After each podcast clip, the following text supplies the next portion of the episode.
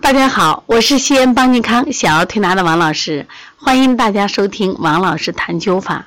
那今天我想分享的是著名针灸学家程达安老师的灸疗杂话。我们知道程达安老师是我们国家解放初期著名的针灸学家，他在晚年的时候，他提倡灸法，他认为灸法的渗透力。作用远远比针要好，但是他的很多著作在文革的时候就是被红卫兵啊烧毁。那么今天我们分享的《灸疗杂话》就是其中残存的一一篇珍品，希望大家好好学习，好好听。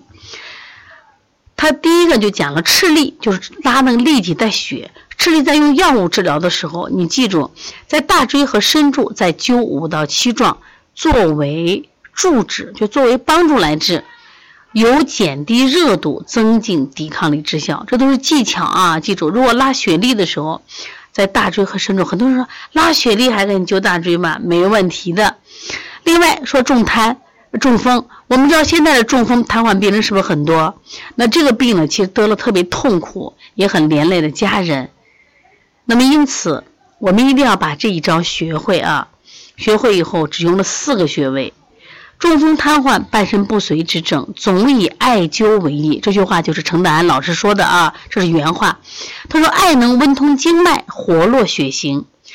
那么艾灸灸这个病，只用四个穴都可以了：曲池、肩盂、环跳、阳陵泉四穴。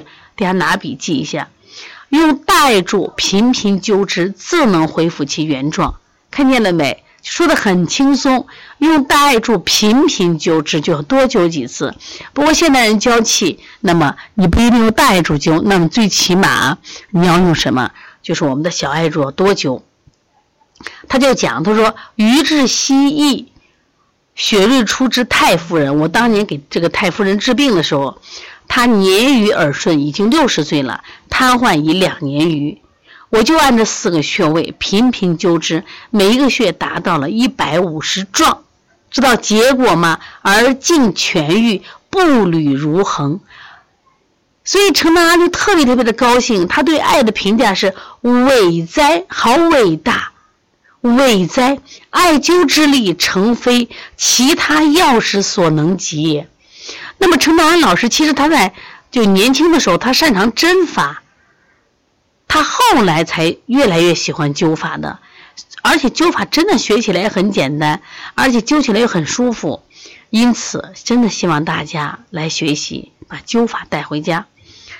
民间于霍乱流行时病发的时候，一般都有针灸医生啊在手主的食指，就是我们常说的井穴呀，或者是尾中尺泽放穴，还要用针刺我们的上脘、中脘、下脘、气海、天枢。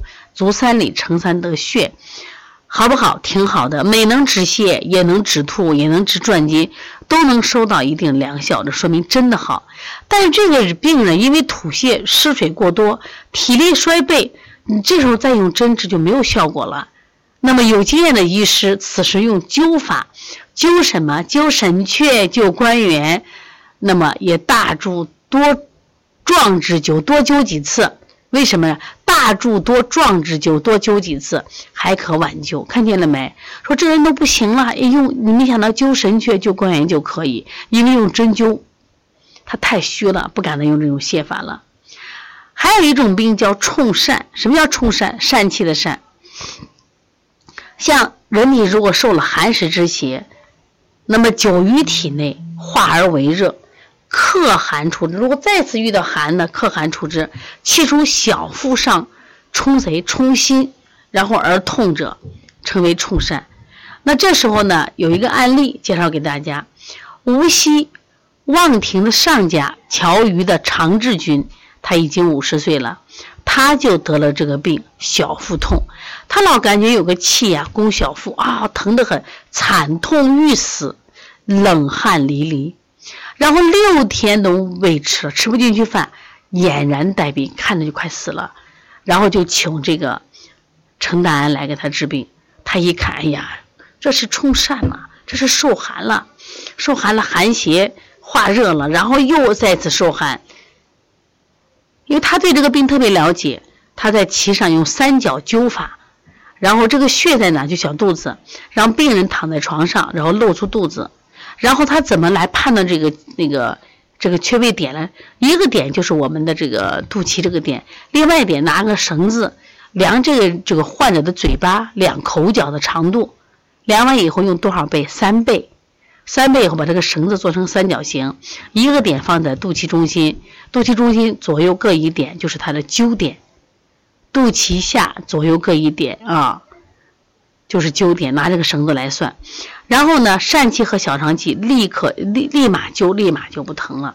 灸的时候有个技巧，如果偏左灸右一点，偏右的灸左点，根据它疼痛再灸一个关元和太冲，其痛立止，看见没？效果很好。然后还有肝如果有淤热。再遇到了寒邪外宿，你本来没有余热，又受到了寒邪，肝气的时候不能调达，横逆就会出现小腹的疼痛。哎呀，上下左右呀，宫冲无力，严重的甚至四肢厥逆、四肢冰冷。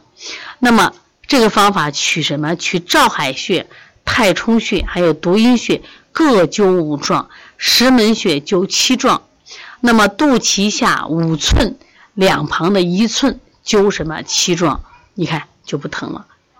这都是程德安老师的临床经验，所以大家要不要学习？那么他所推荐的方法就是麦粒灸法。你看，在他那个时代用的是大艾柱，虽然可能有点痛，但是效果非常好，可能几次就好。我们现在的人经不起热，经不起烫，那么灸小艾柱、麦粒灸，多灸几壮，效果依然好。你想学习吗？